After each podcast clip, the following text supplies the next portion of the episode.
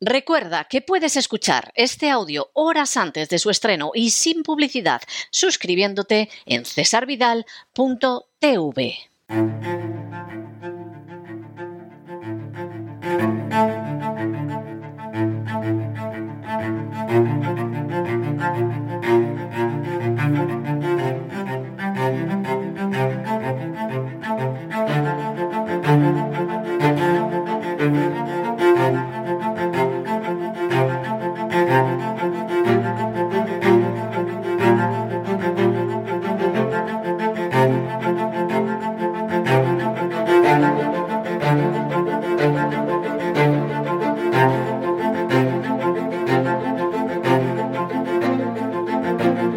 Así fue España, con César Vidal y Lorenzo Ramírez.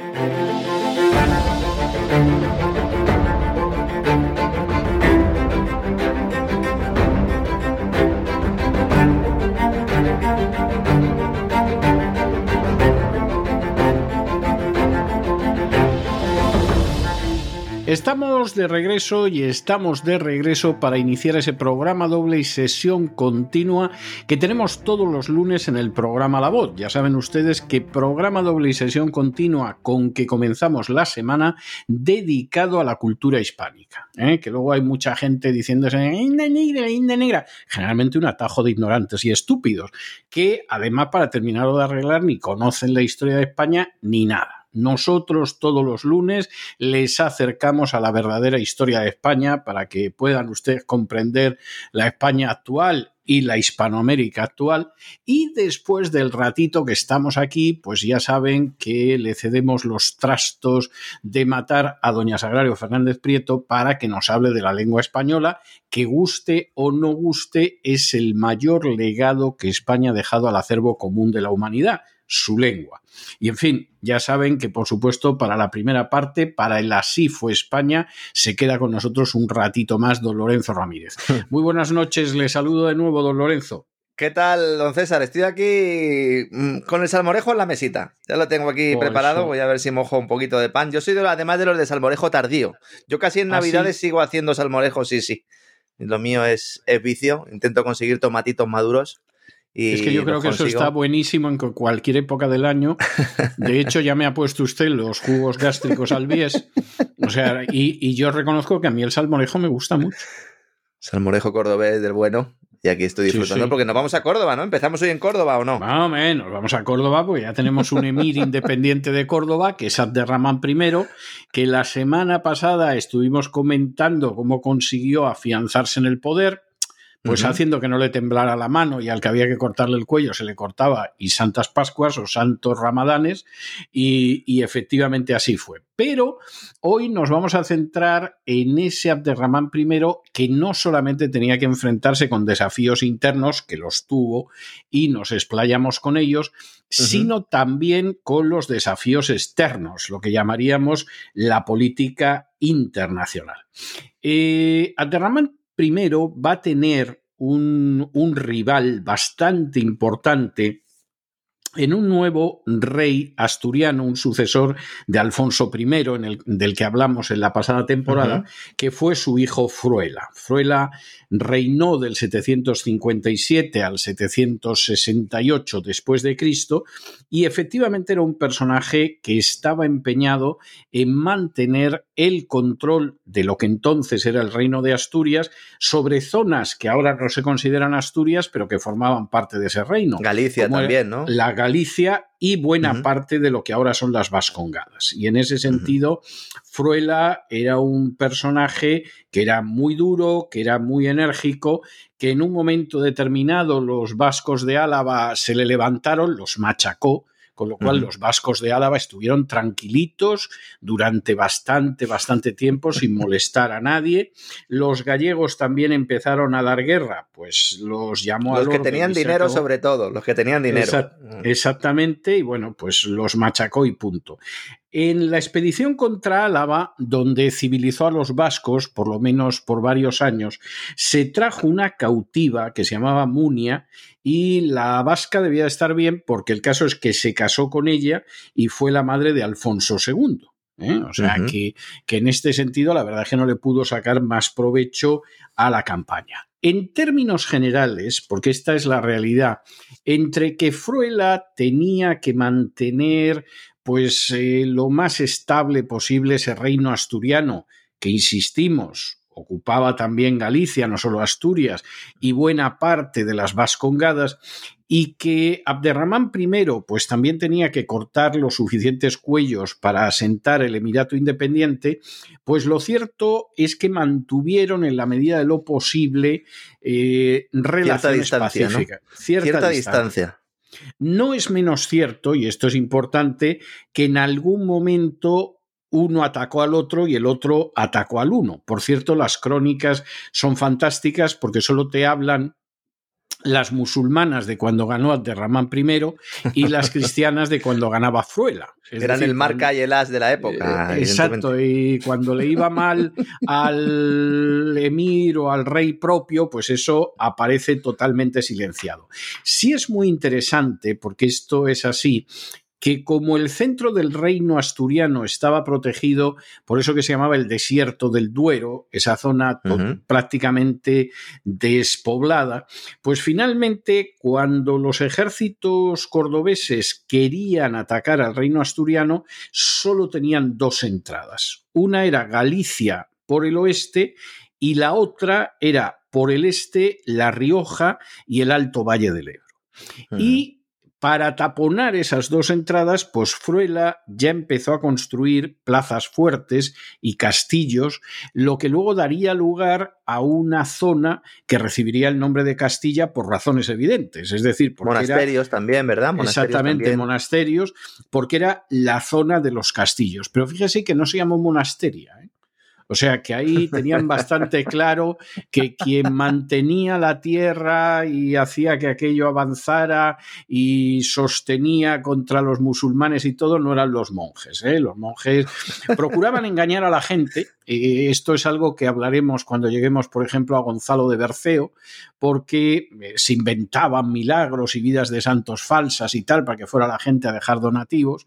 Y, insisto, cuando hablemos de Gonzalo de Berceo, que era un monje muy divertido, pues contaremos algunas de las mentiras que se inventaba, pero vamos, con toda tranquilidad de conciencia el monje, pero al final quien defendía aquello eran los castillos. O sea, esa zona no se llamó monasteria ni cosa parecida, se llamó, acabó llamándose Castilla por razones bastante obvias. Algunos apuntan que, en realidad eh, ese entente o esa, ese pacto de no agresión, por lo menos eh, si podemos decirlo así, entre Fuela y Abderramán era porque Abderramán también era consciente de que si hubiera intentado el dominio del norte, pues a lo mejor le habría pasado como cuando te acuestas por la noche y tiras mucho de la sábana, ¿verdad? Y te cubres los pies, pero no te cubres la cabeza y viceversa, ¿no? Es decir, que a lo mejor no tenía, no tenía elementos suficientes para haberlo captado todo. Y eso es una de las cosas que eh, siempre han sucedido en la historia de España, ¿no? El, norte se ha salvado un poco siempre por la falta de capacidad del que entraba por el sur para coger eh, todo el territorio, ¿no? Por incapacidad logística directamente. Sí, cuando entraba por el norte como Napoleón era lo que primero caía. Claro. Y con una rapidez y una eficacia tan grande que, por ejemplo, cuando veremos dentro de años, no quiero yo engañar a la gente, cuando veamos cómo Napoleón decide invadir España, se queda con Cataluña. Ha sido tan fácil aquello, han resistido en Gerona y tal, pero ha sido tan fácil que decide convertir Cataluña en un departamento donde, por supuesto, lo que se habla es francés, como il faut, no van a hablar catalán. o sea, es algo. Es algo bueno, Derramán se quedó ahí también por Zaragoza, ¿no? Por Zaragoza, por esa zona, ¿no? sí, lo que era el Valle del Ebro, La Rioja, hasta ahí llegó porque ahí había resistencia tenemos constancia, pero claro, esto lo sabemos por los cristianos, pero con seguridad es cierto, tenemos constancia de que Abderramán I mandó una expedición contra Galicia y puso al frente de ella a su hijo, que era Umar, o si usted prefiere, Omar, para que nos entendamos en español. Bueno, le salió Fruela al encuentro combatieron en un lugar que se llamaba Pontubium, que parece ser que era Ponte Deume, y el desastre fue de campeonato. Es posible que no cayeran los miles de musulmanes que cuentan las crónicas de, de Fruela, las crónicas asturianas, pero lo cierto es que el propio Omar fue hecho prisionero, Fruela, que era también un tipo expeditivo como el propio Abderramán I, ordenó que lo decapitaran y que mandaran la cabeza al padre. Y esto seguramente al padre le causó un profundo dolor, pero dijo, mira, aquí el Fruela ha hecho el máster de gobierno en el mismo sitio que yo, que como contamos la semana pasada, también se puso a cortar cabezas y las mandaba por ahí a que las viera el califa y dejara de hacer el tonto. ¿no? Y, esta, esta expedición la conocemos y eso acabó mal. Esto no lo cuentan los musulmanes, pero los musulmanes sí que cuentan que hubo otra expedición de Abderramán I en torno al año 767, que esa fue por Álava. Y esa expedición ya no la mandaba el hijo del emir, obviamente, porque descabezado mal podía mandar nada ya, pero la mandaba un personaje muy eficaz que era Badr. Badr, que hablamos de él la semana pasada, que era ese hombre de confianza. Exactamente, que en un momento determinado Abderramán primero lo, apartó, pero que luego acabó volviendo a, llamar. Y Llegó a negociar en su nombre, es decir, la confianza. Efectivamente. sobre todo en la primera parte. Luego ya, cuando le había tomado la matrícula, la relación no fue exactamente igual, pero en la primera parte llegó a hablar en nombre del propio Abderramán. Efectivamente. Bueno, Badr a diferencia de Gumar, la verdad es que actuó de una manera eficacísima en un momento determinado, por supuesto, derrotó a las tropas de Fruela en el territorio de Álava y entonces se llegó a un pacto que posiblemente, como lo cuentan los musulmanes, está exagerado, pero no debe de estar tan exagerado. Las fuentes árabes dicen que finalmente aceptaron retirarse, etcétera, etcétera, pero los cristianos se comprometieron a entregar anualmente 10.000 onzas de oro, 10.000 libras de plata, 10.000 caballos y otros tantos mulos, 1.000 cotas de malla, 1.000 cascos y 1.000 lanzas de fresno. Esto parece muy excesivo yo no creo que el reino de Asturias, y como yo tampoco lo creen otros historiadores, pudiera entregar eso, pero sí parece bastante, bastante, bastante claro que efectivamente eh, ahí Asturias tuvo que llegar a un acuerdo de entregar bastante, aunque no sepamos exactamente cuánto es el bastante.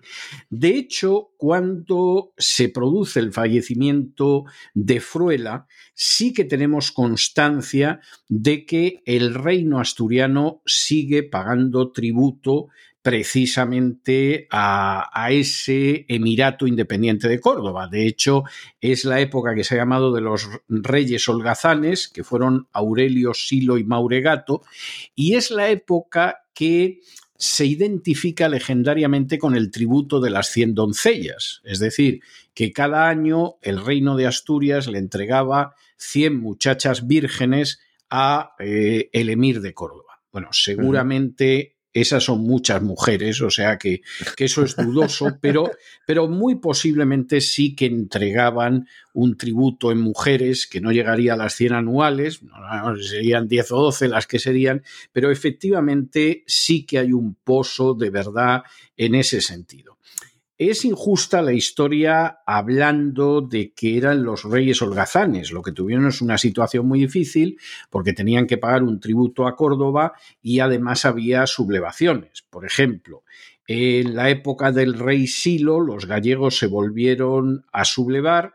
Eh, Silo los machacó en el monte Cebrero y, por supuesto, los gallegos no volvieron a hacer absolutamente nada porque parece ser que quedaron bastante escarmentados. De hecho, de esa época es cuando Silo trasladó la capital del reino asturiano de Cangas de Onís a Pravia, a Oviedo, y efectivamente, bueno, pues ahí se produjo eh, un avance de ese reino asturiano y además un cambio de capitalidad que sería muy positivo. Es una época, y esto es bastante interesante, en la cual eh, realmente el reino asturiano no podía avanzar para ganar población, pero sí recibió a gente que huía de Córdoba.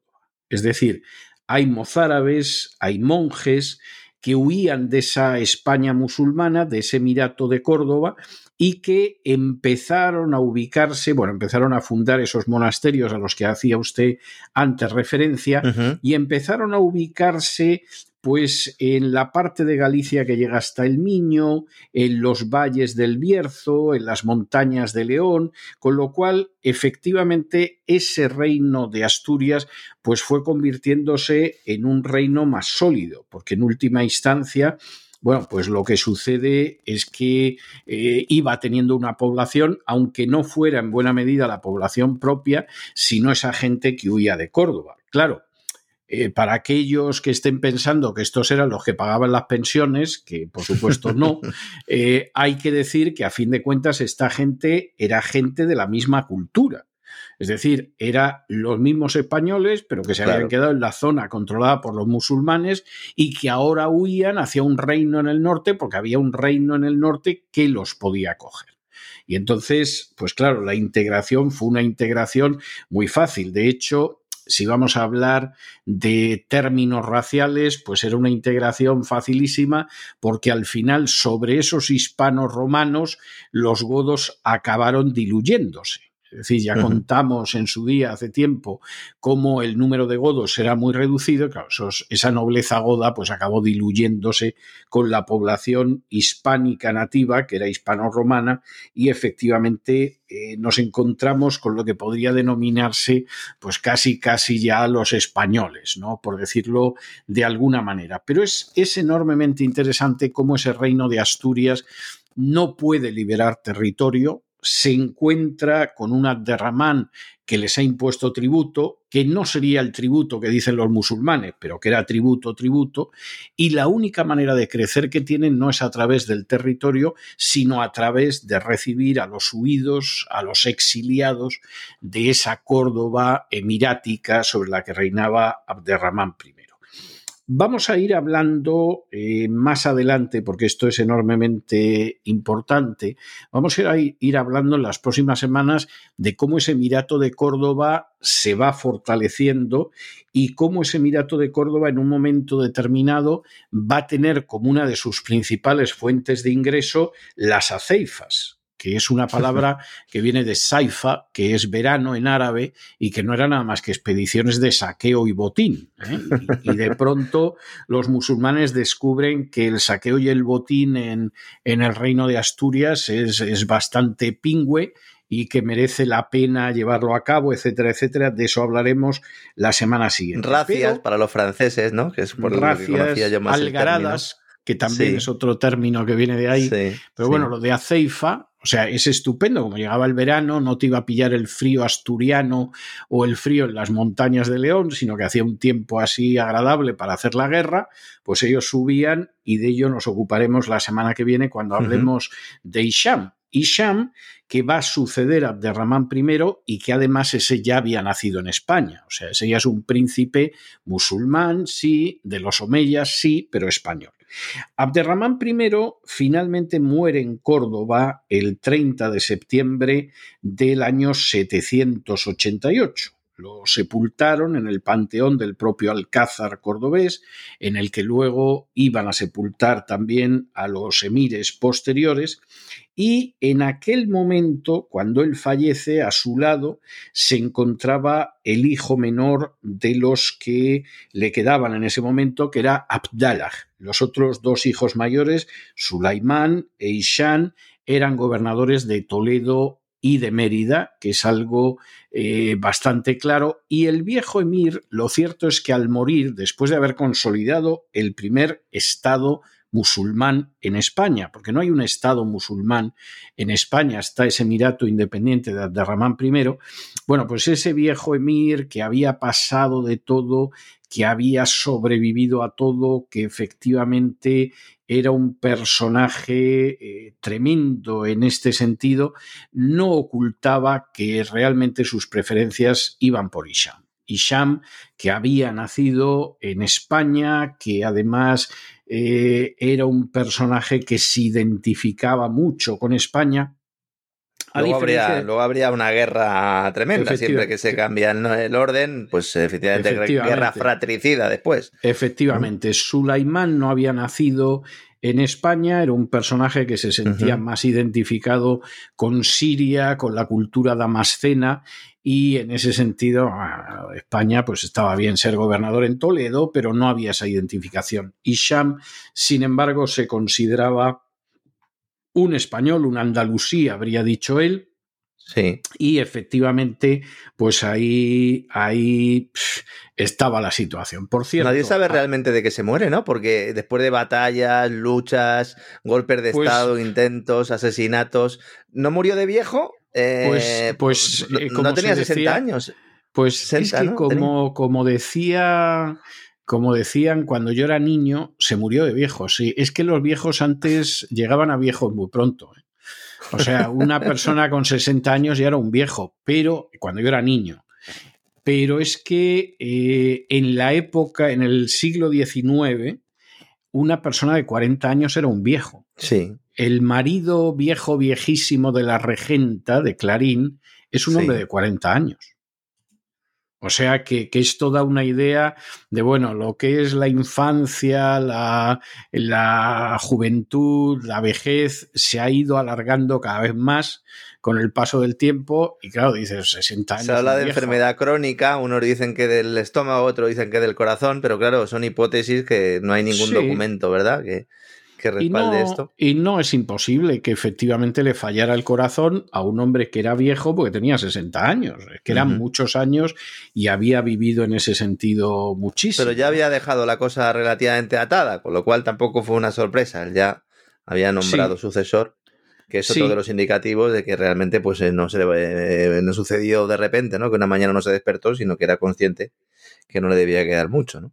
No, no, no. Además es curioso porque su heredero Isham, del que hablaremos la semana que viene, eh, era llamado Arrida, que significa aquel de quien se está satisfecho. Es decir, que vamos, Abderrahman no ocultaba a quien le parecía que tenía que heredarle el emirato era un emirato aparte de independiente eh, dinástico y por supuesto los omeyas iban a seguir y le tenía que heredar un hijo. Ya veremos la semana que viene el truquillo que se inventó para que fuera Ishan a pesar de que no era el hijo mayor sino el segundo.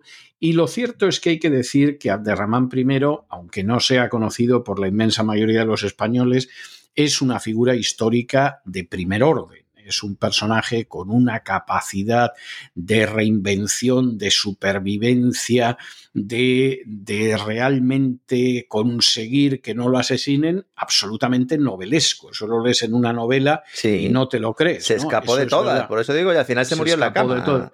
se escapó de todas y se murió en la cama, y aparte de eso fue el constructor de un Estado. Hasta entonces, en España, los árabes, los musulmanes no habían tenido un Estado, habían tenido una serie de gobernadores que respondían mal que bien al califa, aquello lo tenían desordenado, eh, la cosa no era caótica del todo porque tenían empleados a los judíos y algunos mozárabes para que se ocuparan de la administración, pero realmente ahí se crea un Estado con Abderramán I y con su hijo, como veremos la semana que viene, se crea cómo financiar el Estado. ¿Y cómo se financia el Estado? Mediante el robo y el saqueo. Esto suena prodigiosamente moderno, pero en fin, de eso, don Lorenzo, Dios mediante, hablaremos la semana que viene. Muy bien, un placer como siempre, don César. Fuerte abrazo. Hasta mañana. Un abrazo muy fuerte. Hasta mañana.